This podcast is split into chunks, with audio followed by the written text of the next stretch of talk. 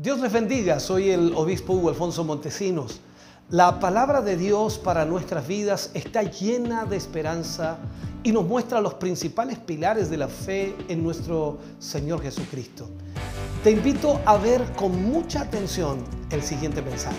Esperamos que esta palabra pueda bendecir y fortalecer tu vida. Te invito a ver el mensaje de Dios. Vamos a ir a la palabra del Señor en esta mañana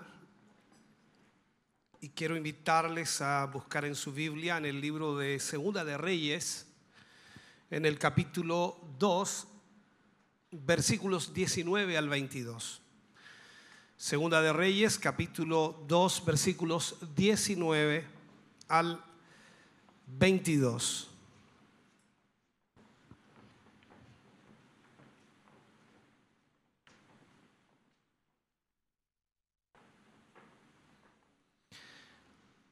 Leemos la palabra del Señor, lo hacemos en el nombre de nuestro Señor Jesucristo. Y los hombres de la ciudad dijeron a Eliseo, he aquí el lugar en donde está colocada esta ciudad es bueno, como mi Señor ve, mas las aguas son malas y la tierra es estéril. Entonces él dijo, traedme una vasija nueva y poned en ella sal. Y se la trajeron. Y saliendo él a los manantiales de las aguas, echó dentro la sal y dijo, así ha dicho Jehová, yo sané estas aguas y no habrá más en ellas muerte ni enfermedad. Y fueron sanas las aguas hasta hoy conforme a la palabra que habló Eliseo. Oremos al Señor. Padre, en el nombre de Jesús vamos ante su presencia. Preparamos nuestro corazón para recibir tu palabra. Cada adoración, Señor, nos permite prepararnos para ello. Y esperamos, Señor, que nuestra mente y corazón estén abiertos a oír tu palabra y ser ministrados, ser guiados, ser dirigidos. Señor, gracias por lo que tú nos hablarás en esta tarde o en esta mañana. Gracias por lo que tú harás. En el nombre de Jesús pedimos, Señor, tu bendición y tu presencia en medio nuestro para la gloria de Dios. Amén. Y amén, Señor. Fuerte ese aplauso de alabanza al Señor. Gloria a Dios. Puede sentarse, mi hermano. Dios le bendiga mucho.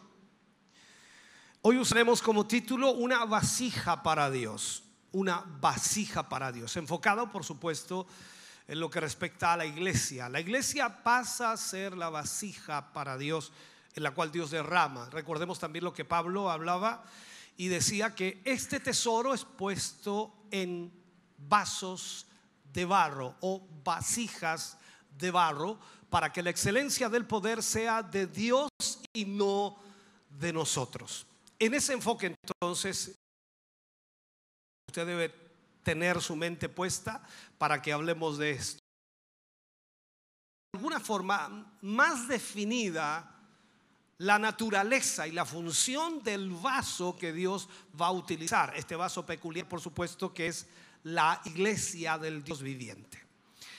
Hay una gran diferencia, hermano, entre la gente que, que se mueve por el descontento o por el disgusto o por la diferencia de que por supuesto son movidos por el contreñir del Espíritu, el contreñir también de una visión de Dios, una visión divina, por el deseo interno de Dios. O sea, que sin duda ha grabado Dios allí en el corazón de esa persona la voluntad perfecta de Dios para hacer y realizar.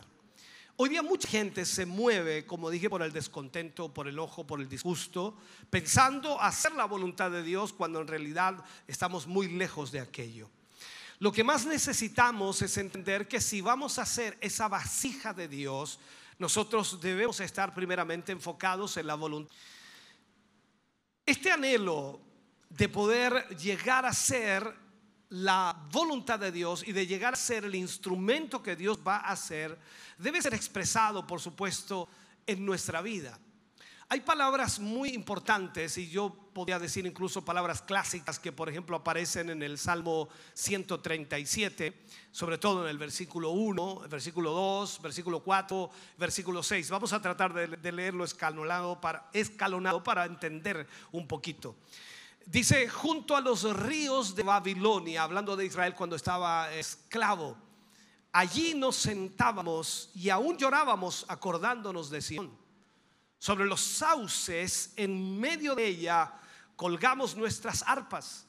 ¿Cómo cantaremos cántico de Jehová en tierra de extraños? Mi lengua se pegue a mi paladar si de ti no me acordare, si no enalteciere a Jerusalén como preferente asunto de mi alegría. Este salmo en realidad está hablando del momento en que Israel estaba esclavo en Babilonia. Y los de Babilonia le pedían que cantaran cánticos de alegría. ¿Cómo cantar cánticos de alegría siendo esclavo? Y más aún como cantar estando lejos en el concepto de ellos de la presencia de Dios. Ya no estaban en Jerusalén ni estaban en el templo. Por lo tanto, ¿cómo cantar alegremente al Señor?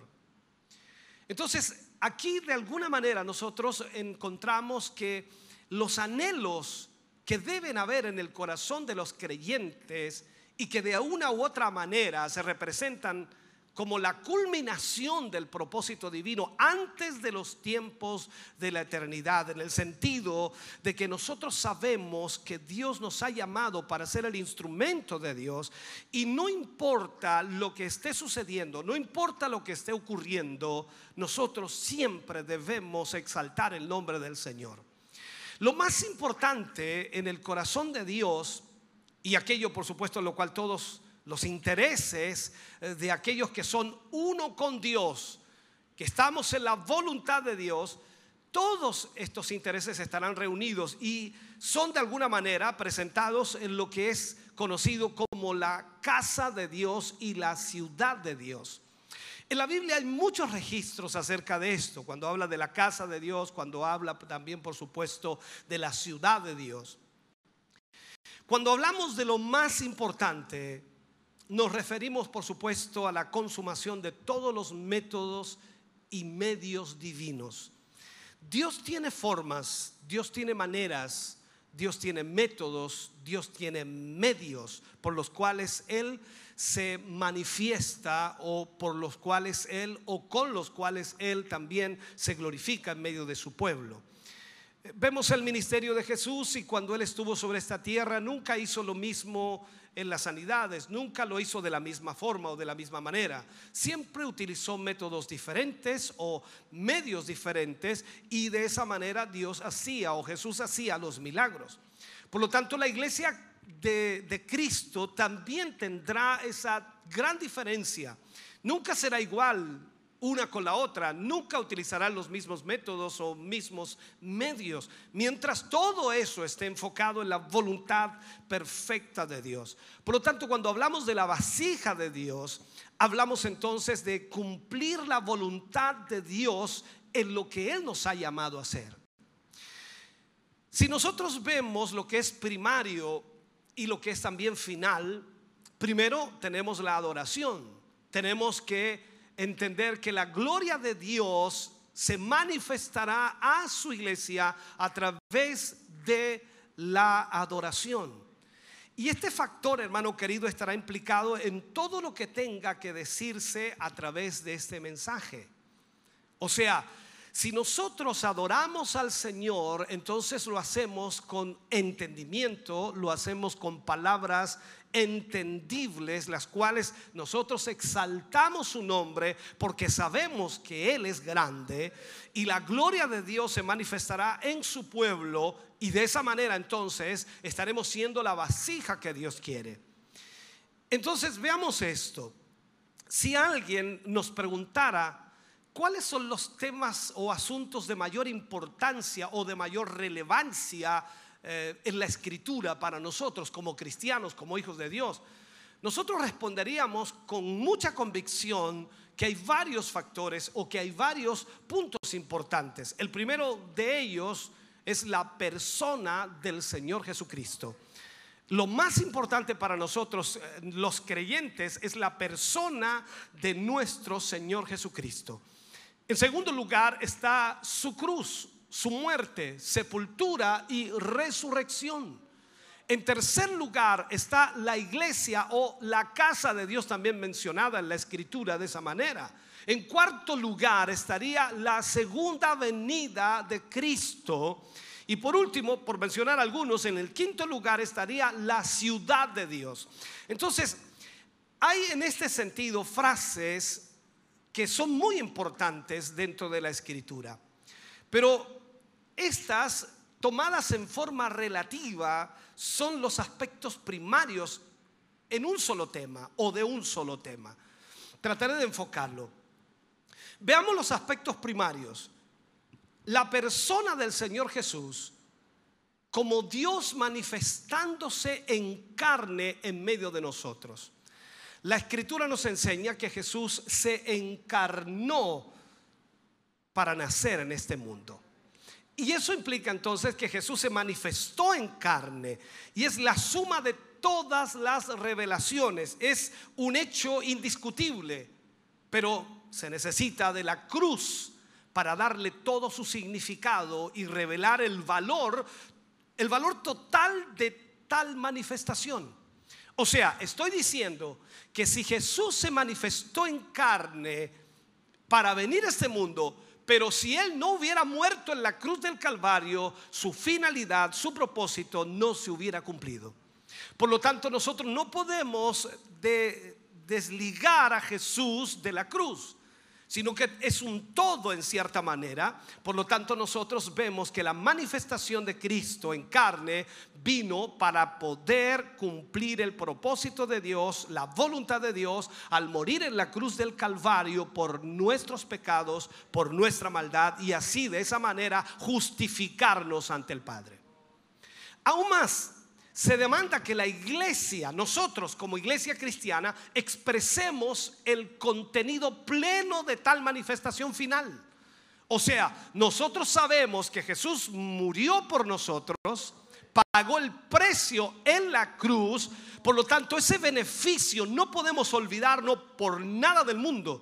Nosotros estamos aquí gracias al sacrificio de Cristo en la cruz. Nosotros hemos sido perdonados, hemos sido redimidos, hemos sido salvos por la gracia de Cristo. Y eso no podemos entonces perder de vista. Entonces, en este sentido, la manifestación total de Cristo Jesús nos hace a nosotros salvos y nos presenta justos ante el Padre.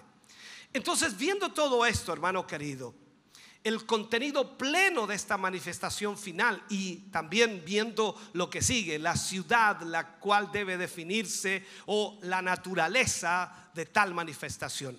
Si nosotros como, como cristianos entendemos que somos el pueblo de Dios, pasamos a ser entonces de alguna manera esa vasija que Dios va a usar y que va a manifestarse en este mundo y que va a llevar la manifestación de Cristo a este mundo. Nosotros vamos a predicar de Cristo, de Cristo crucificado. Vamos a predicar de Cristo que murió en la cruz para salvar a toda esta humanidad. Y vamos de esa manera entonces a definir la naturaleza de esta manifestación. Cristo vino para salvarnos y eso nunca lo vamos a olvidar. Ahora, ¿qué pasa cuando guiamos a los hombres?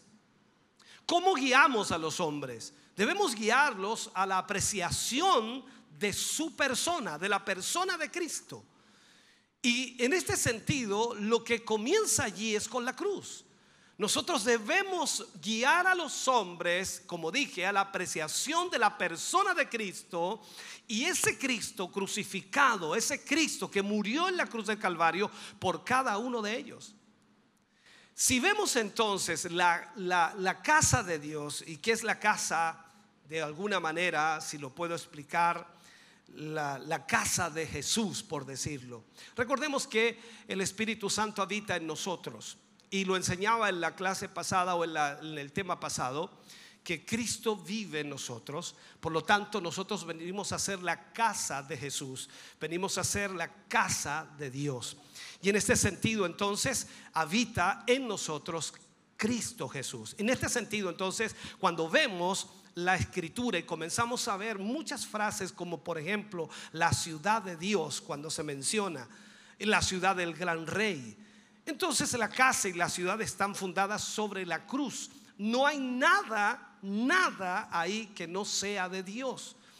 Cuando hablamos entonces de la iglesia de Cristo, también está fundada sobre Jesús. Jesús dijo esas palabras tan importantes a los discípulos diciéndoles, sobre esta roca, hablando de sí mismo, sobre esta roca edificaré mi iglesia y las puertas del no prevalecerán contra ella.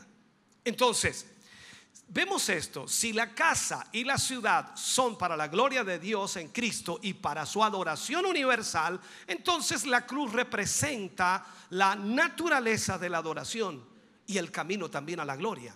Porque la cruz saca todo lo que no es de Dios. Cuando usted y yo vamos a la cruz en el sentido de que entendemos lo que Cristo hizo por nosotros, todo lo que es nuestro es eliminado y solo queda lo que Dios quiere en nuestras vidas. Todo lo demás es sacado. ¿Por qué? Porque es la voluntad de Dios.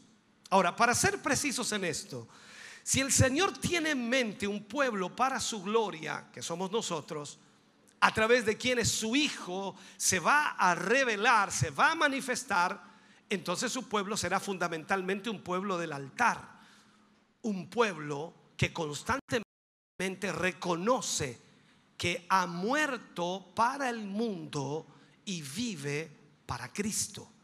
Un pueblo que reconoce que solo la sangre de Cristo pudo limpiarlo, que no hay mérito alguno en nosotros para ser mejores, sino que solo la obra de Cristo en nosotros nos ha perfeccionado y sigue perfeccionándonos. Ahora, yo creo que este es un tema de la escritura que incluye todo. Ojalá pueda usted entenderme. La cruz es lo central, el reconocimiento central de los derechos eternos de Dios. A través de la cruz es que todas las personas deben pasar e ir a la gloria. Por la cruz y en la cruz todos los derechos de Dios desde la eternidad son reconocidos y son aceptados. Cuando vemos nosotros desde el Génesis hasta el Apocalipsis, el centro de todo eso es la cruz. Si Jesús no hubiera venido a la cruz, todos nosotros estaríamos perdidos, sin esperanza. Si Jesús no hubiera muerto y derramado su sangre en la cruz, usted no estaría perdonado hoy ni estaría limpio del pecado. Por lo tanto, vemos aquí que todos los derechos de Dios están basados en la cruz. El mundo estaba sujeto a Satanás el diablo. Y Satanás se creía el dueño de todo, pero Jesús vino.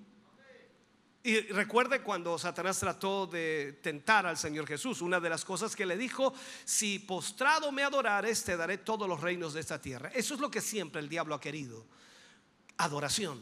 Pero Jesús viene y le dice a él, que Él no va a adorarle. Porque Él no viene a eso. Él viene a hacer la voluntad de su Padre. Y usted y yo, gracias a que Él cumplió esa voluntad, hoy somos salvos. Hemos sido rescatados de las garras de Satanás y hoy vivimos una vida para ir a la vida eterna. Por lo tanto, cada uno de nosotros entendemos aquello. Entonces, cuando nosotros entendemos esto, que por la cruz y en la cruz todos los derechos de Dios están allí reconocidos y aceptados. Esto es lo central entonces. O sea, el Calvario es lo central. Y eso pasa a darnos a entender que Dios tiene derechos. Derechos. Los derechos de Dios es que todo el universo le rinda adoración.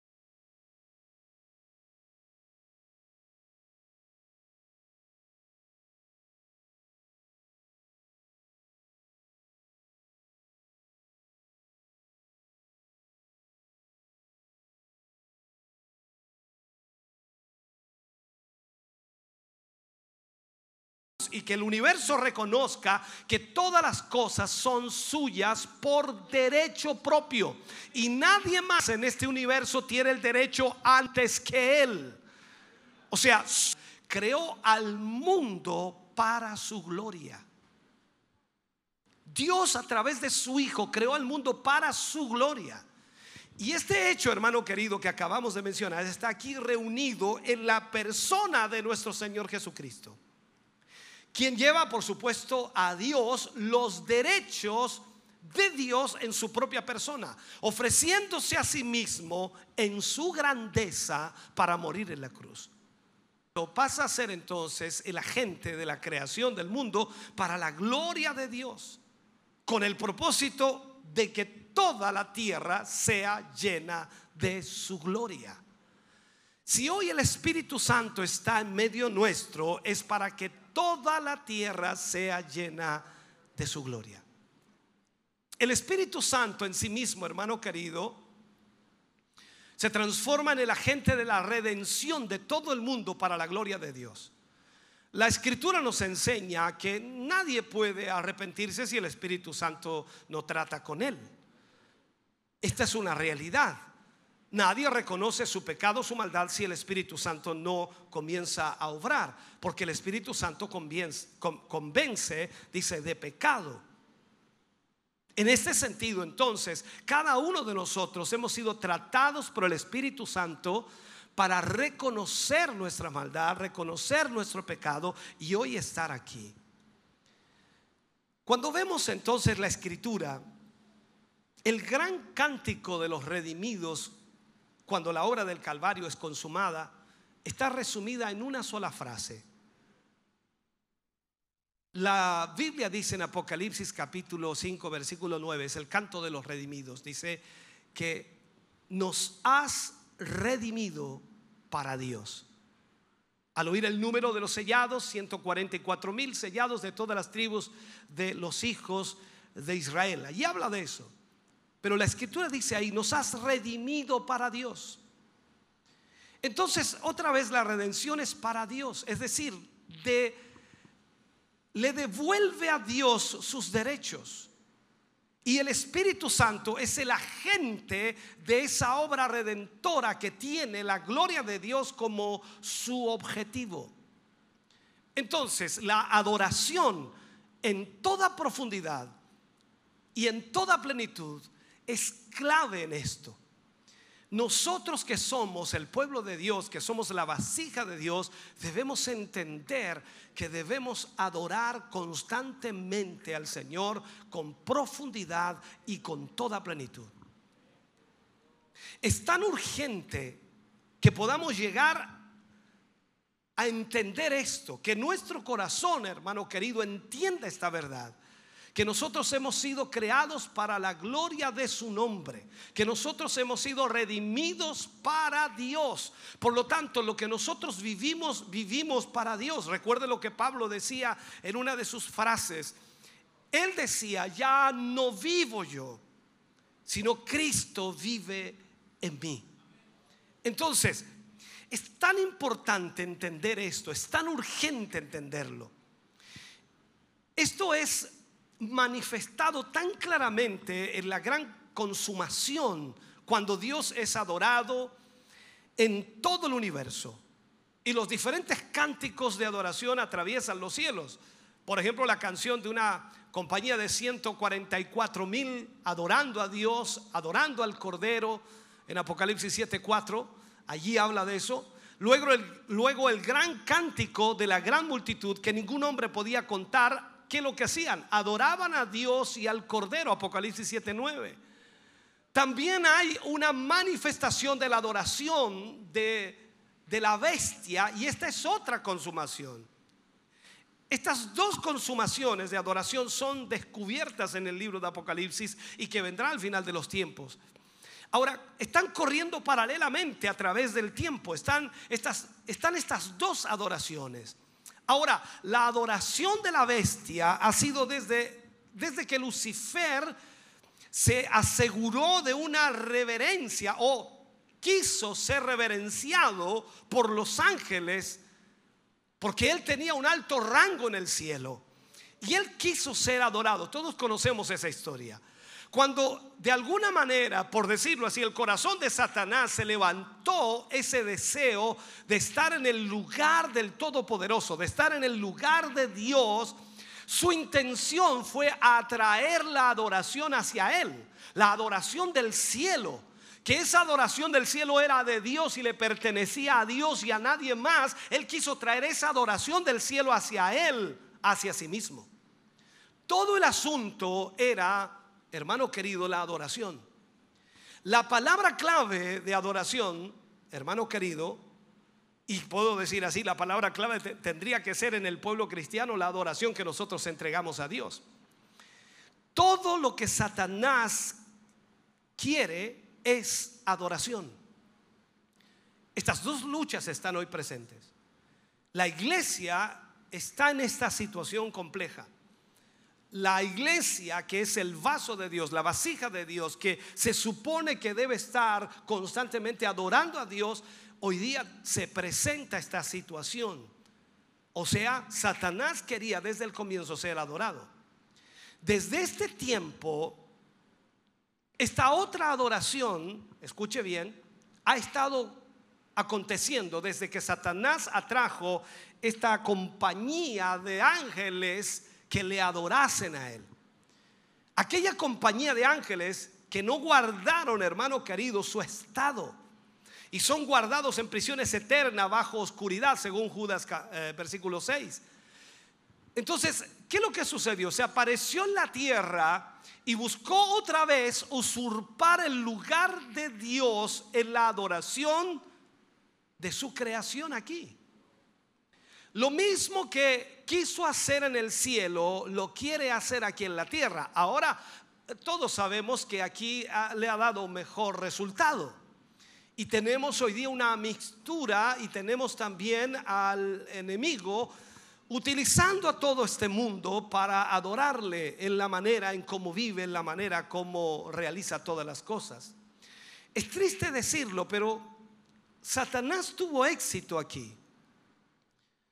Y se convirtió de alguna manera a causa de la conquista y el consentimiento del hombre o la apertura del hombre o el permiso del hombre en el Dios de este siglo. En eso se convirtió. La Biblia le llama el príncipe de este mundo. Entonces las dos adoraciones se convirtieron en realidad. Está la adoración a Satanás, la adoración al enemigo, la adoración a Lucifer y está la adoración a Dios. Nosotros adoramos a Dios. Y nosotros que somos la vasija de Dios y entendemos que hemos sido salvos por la gracia y la misericordia de Dios y por su muerte en la cruz, entonces nosotros adoramos a Dios con todas nuestras fuerzas. Pero estas dos adoraciones, hermano querido, se convirtieron en esta realidad hoy. Desde la caída, Satanás estableció un sistema espiritual de adoración que se puede percibir detrás de todo el registro de la historia. Toda la historia está marcada con esta lucha constante, toda. Tenemos el ingreso de este elemento de maldad a lo largo de la adoración, donde, donde sea que lo busquemos, allí están los derechos de Dios siendo reclamados y de alguna manera son reconocidos por un sacrificio el sacrificio de Cristo. ¿Y qué es lo que hace Satanás? Satanás lucha y brega para que ese sacrificio no se logre, no se ejecute. Porque sabía él que si ese sacrificio se ejecutaba, entonces Dios tendría el derecho de adoración. Observe esto por un momento. En el momento en que Abel reconoció los derechos de Dios allá en el principio y se levantó un altar para demostrarle a Dios su derecho de adoración, vino Satanás, el maligno, contra ese testimonio. El asesino vino para detener esa adoración, para destruir este testimonio. ¿Y qué es lo que hace? Usa a Caín como su instrumento para eliminar esta adoración. Caín también levantó un altar, recordemos eso, y pretendió en su oscuro entendimiento adorar a Dios, pero nunca lo logró. Satanás entonces, basándose en esto, resolvió los elementos de orgullo, de celo de Caín y se convirtió, debido por supuesto a que el diablo lo había comprado, lo utiliza como un instrumento para la adoración de Satanás y una, un instrumento en contra de la adoración de Dios. ¿Cuál es el esquema del diablo aquí? Está puesto en forma profunda, él sabe lo que está haciendo, así que el mejor, eh, lo, lo, mejor que sabe hacer él es engañar, así que lo que está haciendo Satanás es tratar de detener la adoración a Dios y que exista solamente la adoración hacia él. Todo ha sido así desde el principio. Esta pugna y esta lucha espiritual ha estado siempre presente. Satanás quiere que tú le adores y Dios exige su derecho de adoración a través de Cristo. Cuando usted y yo hemos sido salvos por la sangre de Cristo, Él, Dios, tiene el derecho de que usted y yo le adoremos. Él nos ha comprado a precio de sangre. Le pertenecemos, somos suyos. Aquí no se trata de que usted dice, eh, no quiero adorar hoy. Se trata de que usted fue comprado para la adoración de Dios fue comprado para la gloria de su nombre. Y, usted debe adorar a Dios porque entiende lo que Jesús hizo por su vida. Y lo que hace que usted adore es el agradecimiento hacia Dios por haberle salvado, por haberle redimido, por haberle comprado, por haberle rescatado. Por lo tanto, no hay una pregunta que debe existir, sino que lo que usted hace es agradecer a Dios con esa adoración que es de gratitud, que es de gozo y alegría para el Señor. Ahora, entendamos esto. ¿Qué sucedió con, con lo que hizo Satanás en el, en el comienzo? Desde Abel en adelante se ha visto esta pugna y esta lucha que, que está presente. Y es por esto también que Dios odia tanto la idolatría. Hay una frase que es muy importante allí cuando conversaba Samuel con Saúl cuando Dios lo desechó. Y el motivo por el cual Dios desechó a, Saúl fue porque desobedeció a Dios, aunque también fue porque provocó idolatría. Y Samuel le dice, ¿se alegra tanto Dios en los sacrificios o en el que se le obedezca? ¿Por qué? Porque la desobediencia es como idolatría. Y aquí es donde nosotros no logramos entender quizás la profundidad de esto.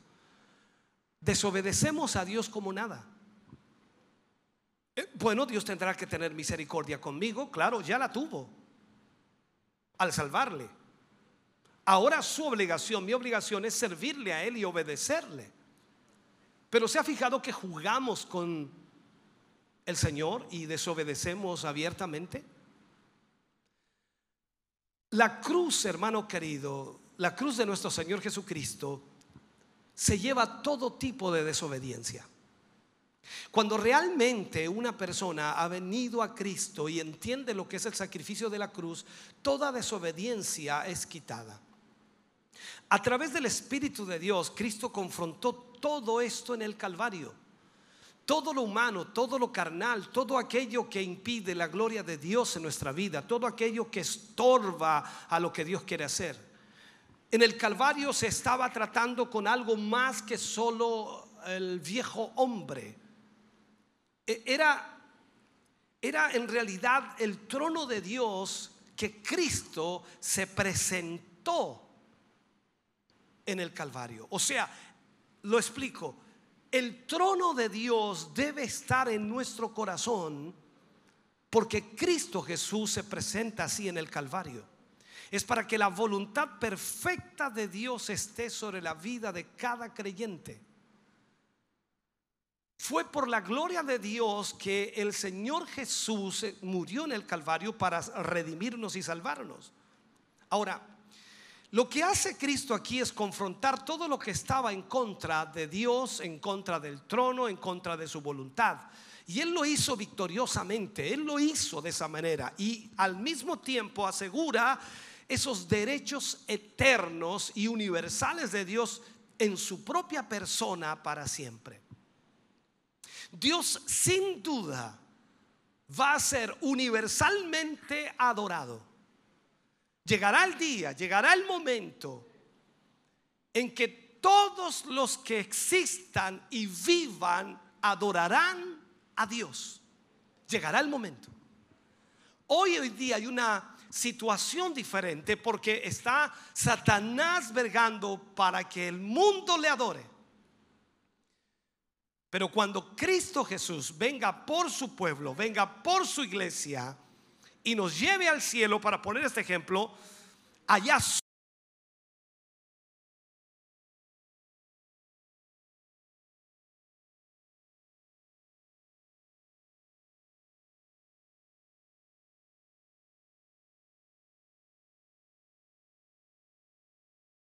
Suena un poco raro, extraño, pero eso es lo que dice la Biblia.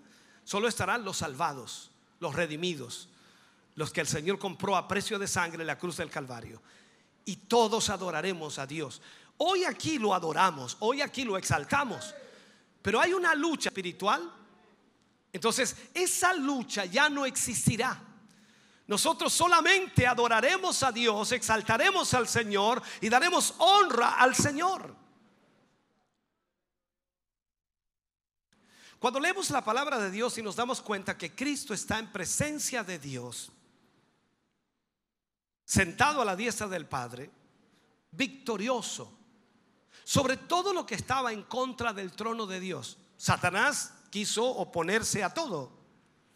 Mientras Jesús estaba sobre esta tierra, trató de hacer lo que fuera posible para detener aquello. Desde que nació trató de matarlo. Luego lo persiguió con los fariseos, saduceos, los escribas, hasta más no poder, hasta que lo llevó a la cruz. Error desgarrafal. Jesús venía a la cruz. Él mismo lo había mencionado, que tenía que morir, se lo dijo a sus discípulos. Y seguramente Satanás lo oyó, pero quizás no entendió. Qué bueno que no entendió. Jesús llegó a la cruz y Satanás se sobaba las manos pensando que había logrado su propósito y ahora sí, solamente lo iban a adorar a él. Pero se equivocó. Jesús murió y resucitó. Y hoy está a la diestra del Padre sentado allí, triunfante, victorioso.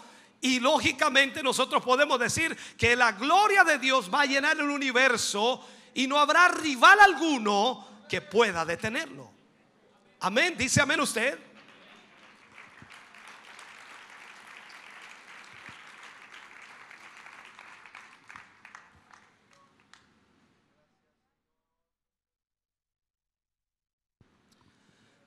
La escritura dice en el libro de Hebreos capítulo 10 versículo 7, He aquí yo vengo, oh Dios, para hacer tu voluntad. Cuando hablamos de conocer y, hacer la voluntad de Dios, lo que necesitamos es que Dios nos ayude a entender el significado de esa voluntad. Hay muchos de nosotros que hacemos supuestamente, entre comillas, la voluntad de Dios, pero en realidad estamos haciendo lo que deseamos hacer o lo que nos gusta hacer. La voluntad de Dios no significa nada más que Dios sea glorificado en forma universal. Nosotros lo que debemos hacer es alabar a Dios, exaltar a Dios, glorificar a Dios. Y cuando hablamos de glorificar a Dios, entonces es a través de la obediencia a la palabra. Es que Dios pase a ser el objeto central de nuestra adoración. Los que entren plenamente en el significado de la cruz, los que logran entender aquello, comprenderán qué es la voluntad de Dios. Y al mismo tiempo van a enfrentar el asalto de Satanás o la lucha o la guerra de Satanás en contra de sus vidas para detenerlos en ese proceso. Tú te preguntarás, hermano querido, ¿por qué Satanás odia tanto la cruz? Te preguntas, ¿por qué Él hará todo para colocar la cruz a un lado? Para que la iglesia olvide la cruz, para que elimine la cruz. No entiendes por qué el Cristo y por qué la cruz han sido quitados de la predicación actual. Hoy en muchas iglesias ya no se predica acerca de Cristo ni tampoco acerca de la cruz. Hoy mucha gente va a iglesias a pasar un lindo tiempo. Un tiempo de comunionía, de armonía, de comunión, de saludos, de confraternidad, en fin, todo aquello. E incluso algunos atribuyen, vamos a la iglesia a divertirnos, vamos a la iglesia a entretenernos, es un buen tiempo. La cruz ha sido quitada. Y tú no te das cuenta por qué. No puedes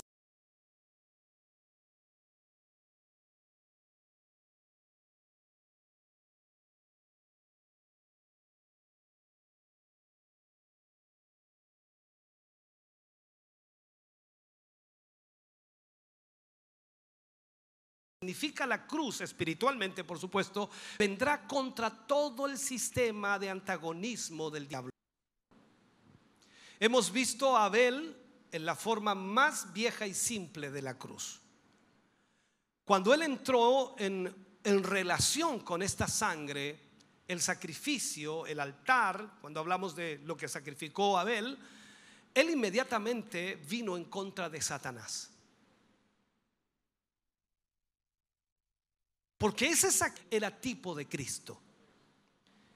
Y estaba en la perfecta voluntad de Dios.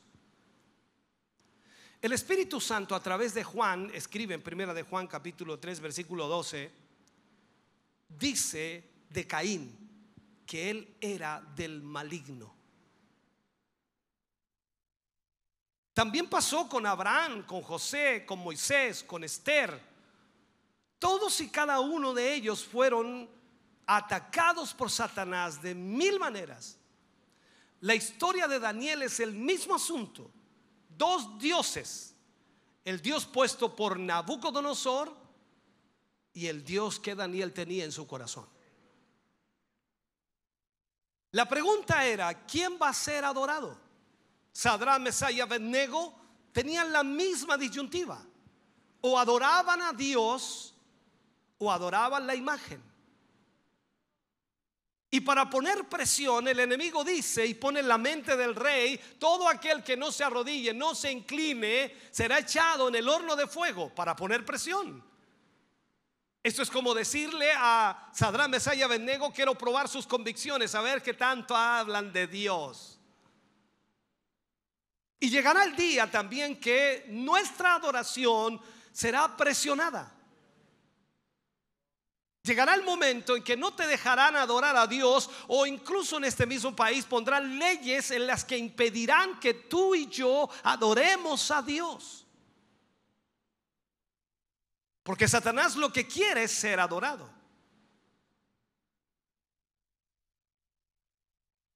Cuando vemos a Sadrán, Mesaya y Abednego, cuando vemos a Daniel, ellos nunca dudaron.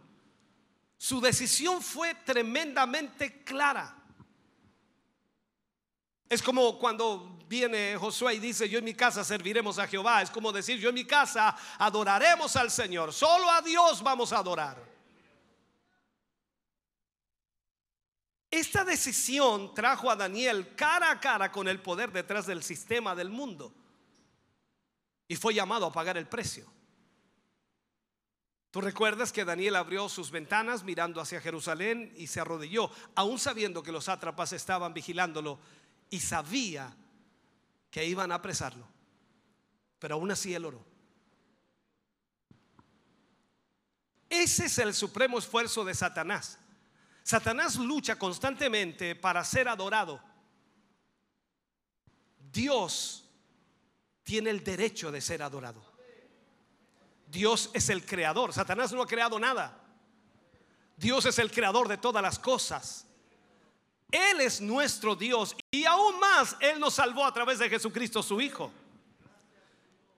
Entonces, desde el mismo nacimiento de Cristo, Satanás sabe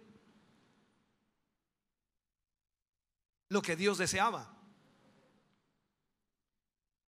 Y al mismo tiempo, desde el mismo nacimiento de Cristo, Satanás sabía quién era Cristo. El plan que Satanás puso en operación para asesinarlo desde su nacimiento fue, por supuesto, una masacre de niños en Belén.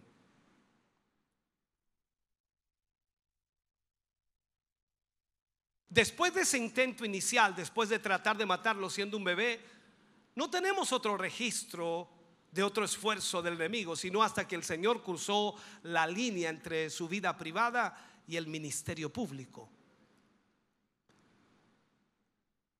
Luego él se encontró inmediatamente con el enemigo. Apenas Jesús apareció al ministerio público, el enemigo comenzó a atacarlo con toda su fuerza. ¿Cuál fue la pregunta? Apenas el Señor Jesús comenzó su ministerio y estando ayunando en el desierto, Satanás se presenta y ¿cuál fue la pregunta? ¿O cuál era el deseo de Satanás? Si tú le dices, postrado me adorares, te daré todos los reinos de la tierra.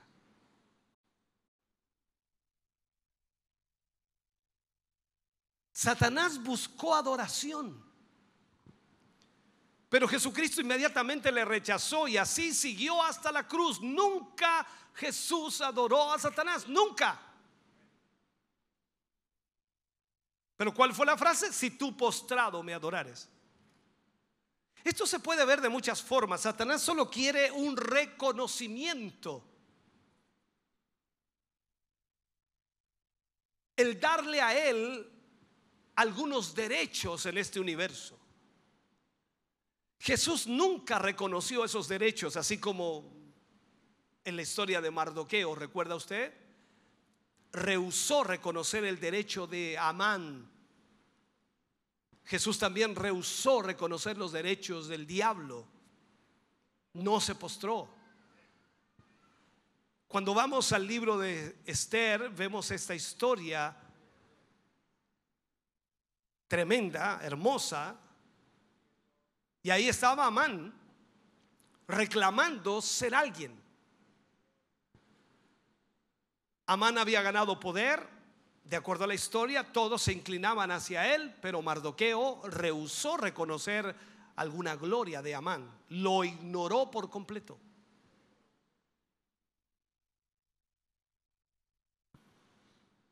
Amán dijo, en una forma, parafraseando, hablando a su familia, yo soy un un gran hombre. Tengo muchos bienes, muchos hijos, pero todo esto es nada, porque no sirve de nada cuando veo a este hombre, este único hombre, hablando de Mardoqueo, que se rehúsa a reconocerme.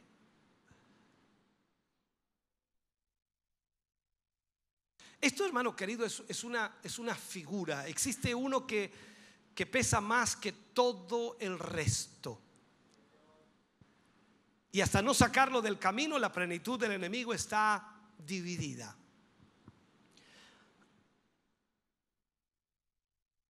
Este hombre, Mardoqueo, no reconoció a Naaman, o Amán, perdón.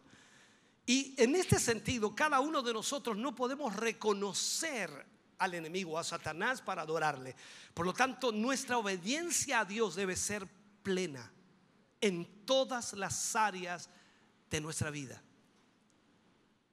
Hay una frase que Pablo expone, creo que le escribe a los colosenses cuando dice, todo lo que hagáis, que es todo para usted, todo, todo lo que hagáis, hacedlo como para el Señor y no para los hombres.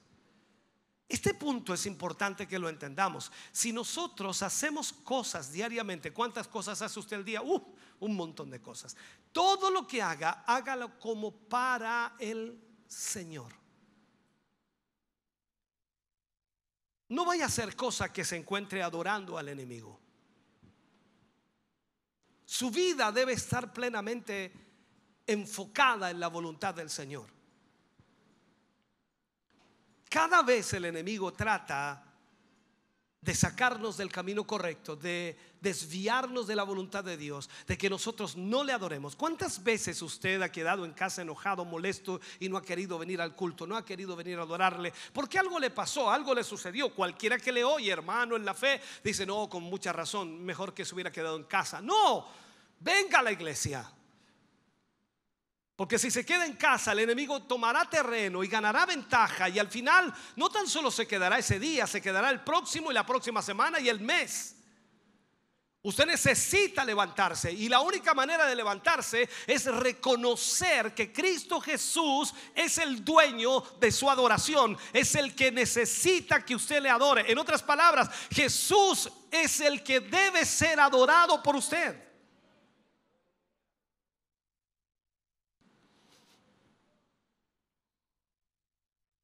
El Señor Jesús se encontró con todo esto y rechazó darle adoración a Satanás. No le dio ninguna pizca de derechos a Satanás para ser adorado. Jesús salió a desafiar todo esto. Y lo hace para asegurar todos los derechos para Dios en su propia persona y volver al trono él mismo con esos derechos.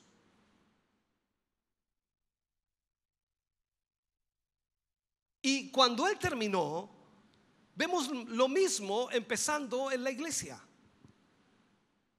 Jesús desde el comienzo de su ministerio fue constantemente probado y Satanás tratando de tentarlo, luego a través de usar a los fariseos, saduceos, los escribas y a todo el que podía usar Satanás para que Jesús no hiciera la voluntad de Dios. Pasa lo mismo con la iglesia. Desde que nació la iglesia, Satanás ha tratado de llevarla al extremo, de presionarla de tal manera que no adore a Dios. Esto lo vemos igual. Entonces, por eso es un gran asunto, o eh, diría, es el gran asunto de la iglesia, la lucha de los adoradores.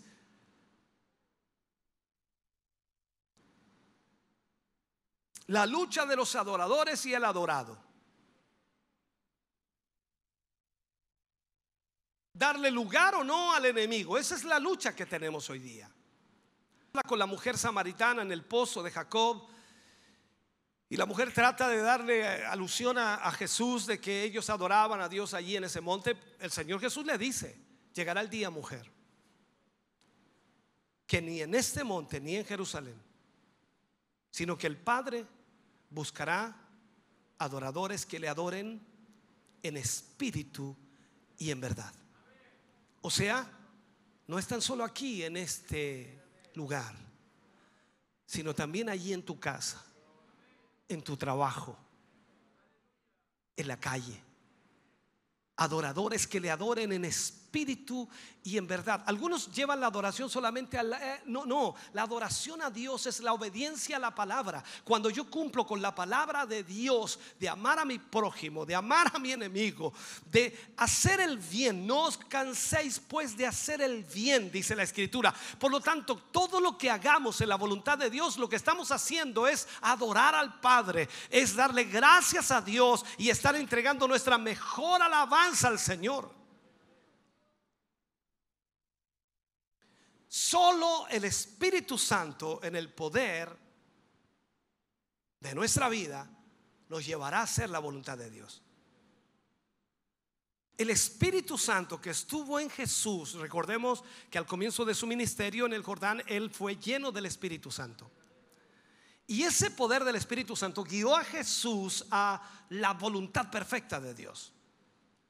Por lo tanto, en virtud de la voluntad que Jesús hizo para con el Padre y llegar a la cruz y derramar su sangre, sin duda cada uno de nosotros podemos afrontar el desafío que Satanás nos hace. Porque lo que nosotros entendemos es que gracias a esa sangre derramada, esa muerte de Cristo en la cruz, hoy nosotros somos salvos.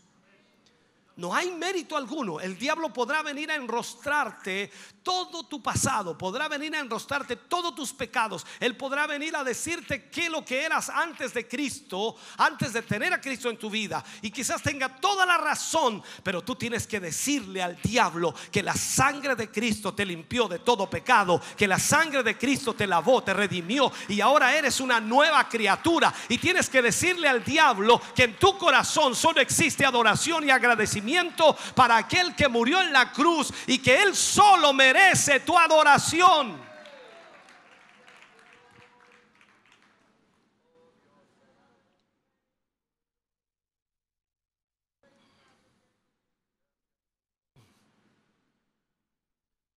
No debemos hablar ligeramente de este asunto, hermano. Porque este pasa a ser un asunto supremo con gran gozo, por supuesto que que reconocemos y la, palabra de Dios lo habla.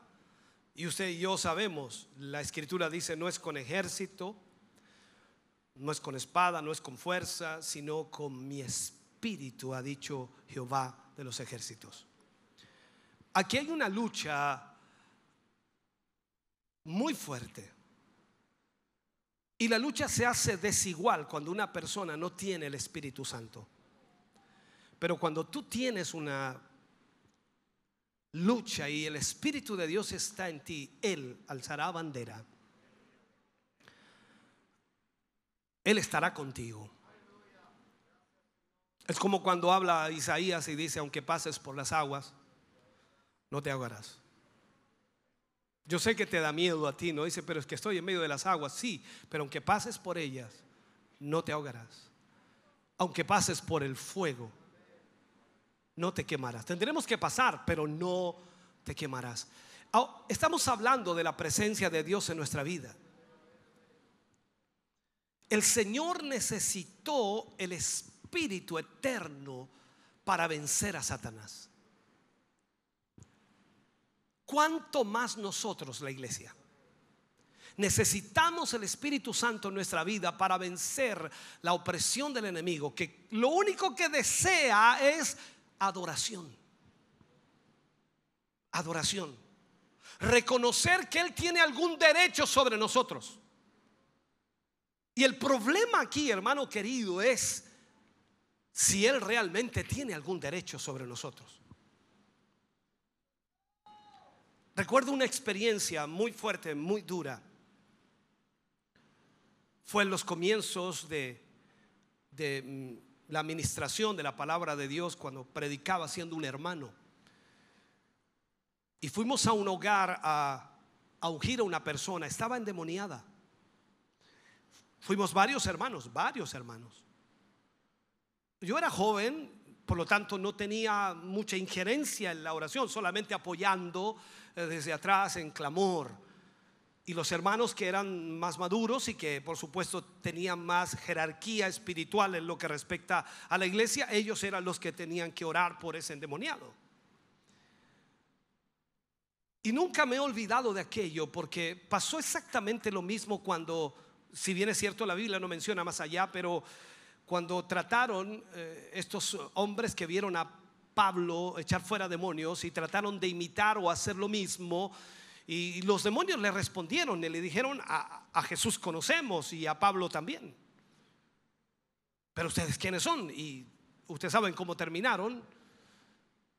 En esa oportunidad recuerdo que los hermanos estaban orando por el endemoniado y uno de los hermanos era muy, muy, muy eh, eh, fogoso, eh, una fuerza, una energía. Yo lo miraba como muy espiritual, un hombre que tenía mucha capacidad espiritual. Y, yo pensaba mientras clavábamos atrás, este demonio va a salir. Y, y la sorpresa que nos llevamos fue que cuando comenzó a hablar, hermano, el demonio comenzó a apuntar a cada uno de los hermanos que estaba ahí y a enrostrarles su pecado. No el pecado antes de Cristo, el pecado en el cual estaban uno por uno.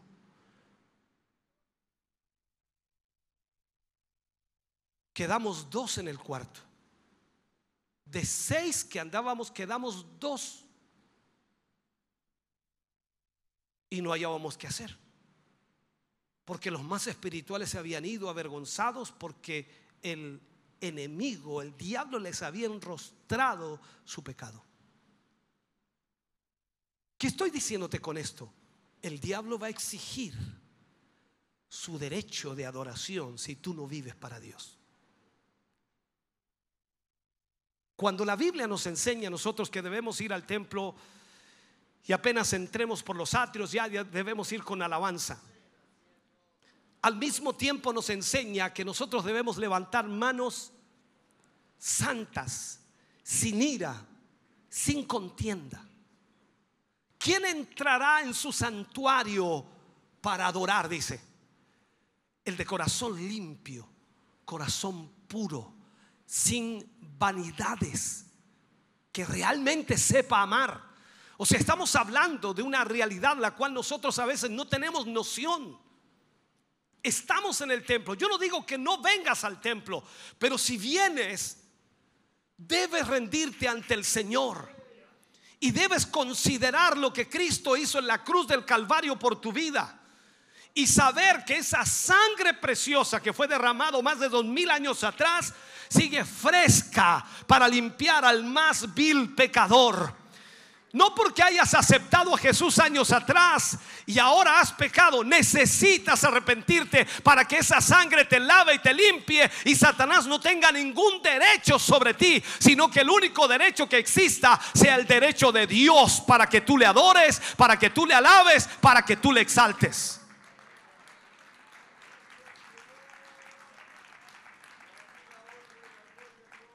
Déjame terminar, creo que es tiempo. El Espíritu Santo siempre, siempre demanda el fundamento de la cruz para que Él pueda actuar. O sea, el Espíritu Santo no va a actuar en tu vida, hablo de usarte mientras no haya una estrecha relación con la cruz.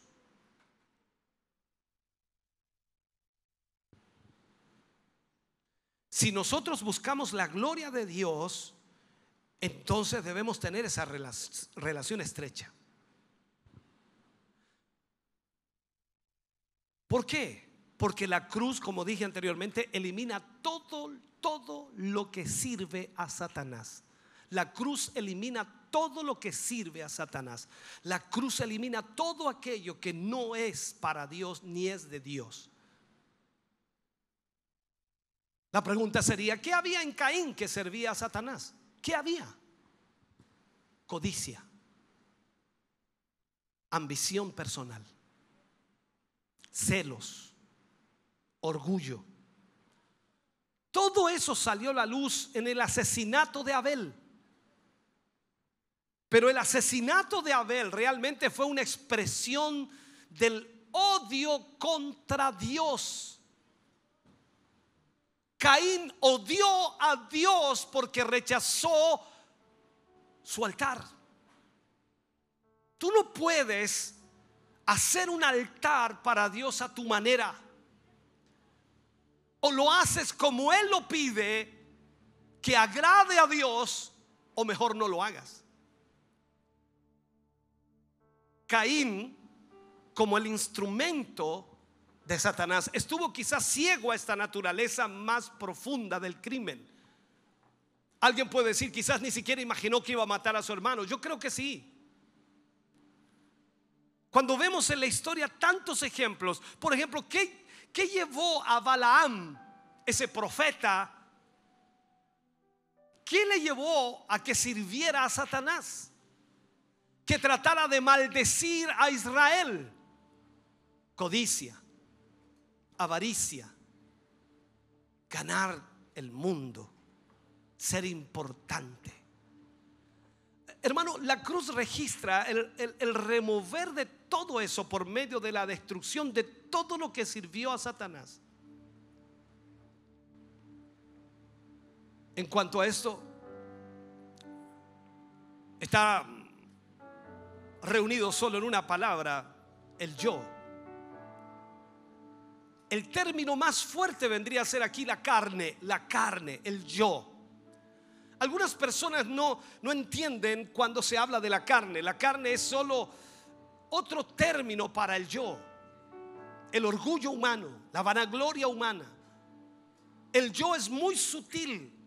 Incluye interés propio, gloria propia, preservación, autorrealización, el avance propio. Todas, todas estas consideraciones de influencia prestigio, todo eso está en el yo.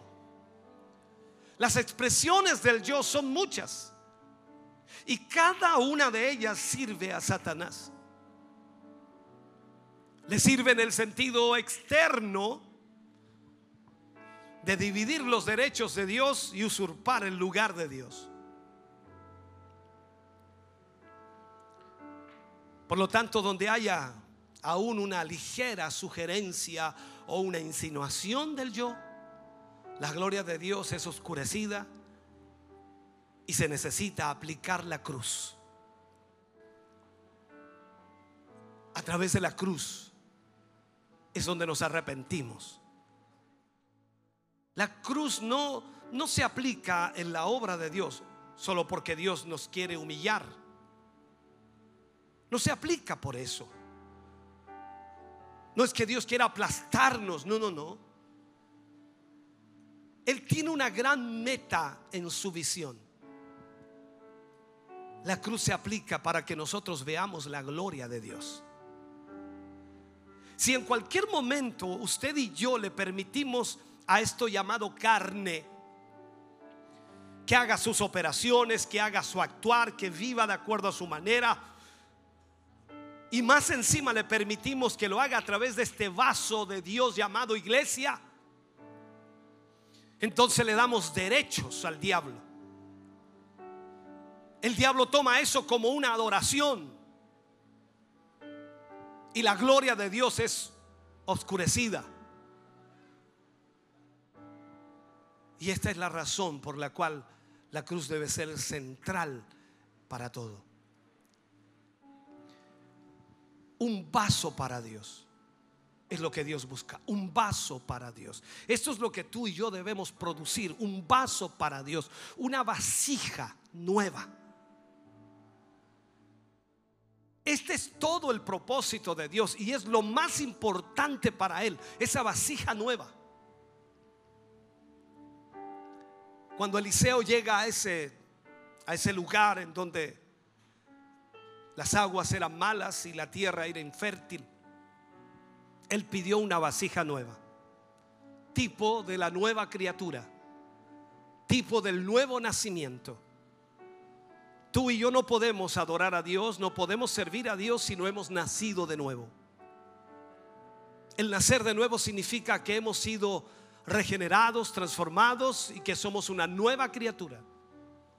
Las luchas vendrán, el diablo te atacará y tratará de exigir su derecho sobre ti. Pero si tú adoras a Dios, haces su voluntad, el diablo no tendrá ningún derecho sobre ti.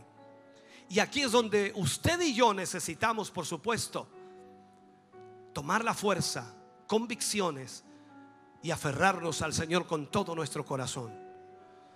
La iglesia es esa vasija nueva esa vasija para Dios, que adora, que exalta, no tan solo en el culto de alabanza, sino en toda su vida diaria, en todo lugar donde vaya, en todo lugar donde esté, adora y exalta a Dios con sus hechos, con su testimonio, con su forma de vida. Porque Dios es adorado por su pueblo. Y así es como Dios quiere que nosotros seamos. Por lo tanto, hermano querido, esta lucha, esta pugna, esta guerra, por un lado Satanás tratando de que tú le adores, por otro lado Dios exigiendo su derecho de adoración por lo que Cristo hizo en la cruz del Calvario. Y tú analizas y dices, Jesús tiene todo el derecho. Él me compró, Él me salvó, Él me redimió, Él me perdonó. No era nada Hoy soy hijo de Dios. Me dio la autoridad de ser llamado hijo de Dios. Por lo tanto, ¿cómo no alabarle? ¿Cómo no adorarle? ¿Cómo no vivir una vida para Él? ¿Cómo no ser ese vaso, esa vasija por el cual fluya la presencia de Dios. Este tesoro es puesto en vasos de barro para que la excelencia del poder sea de Dios y no de nosotros. Póngase de pie. Padre, oramos en el nombre de Jesús. Te damos gracias por esta palabra, Señor, que hoy hemos predicado. Te damos gracias por tus hijos, quienes la han oído, Señor. Te pedimos que tu Espíritu Santo, Señor, reordene sus mentes y corazones.